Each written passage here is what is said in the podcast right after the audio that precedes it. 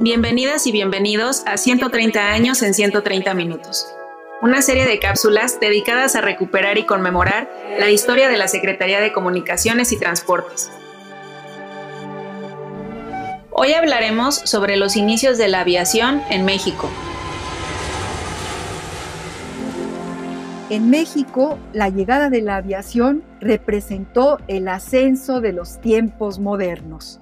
En enero de 1910, Alberto Branis emprendió el primer vuelo a bordo de un Boisán en una hacienda que era propiedad de su familia ubicada en los llanos de Valbuena. Ese lugar se convirtió en la cuna de la aviación mexicana.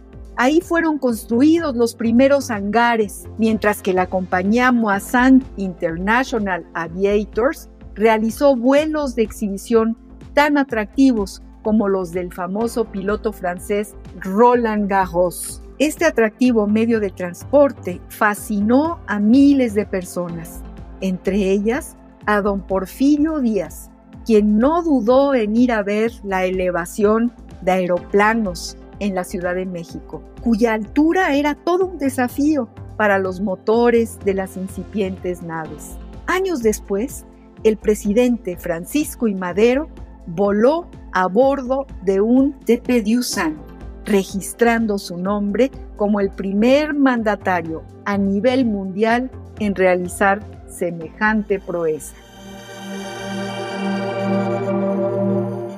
Entérate de esto y más en El Mirador y consulta el tiempo y su memoria para tomar el pulso de 130 años de historia de la Secretaría de Comunicaciones y Transportes en el micrositio elmirador.sct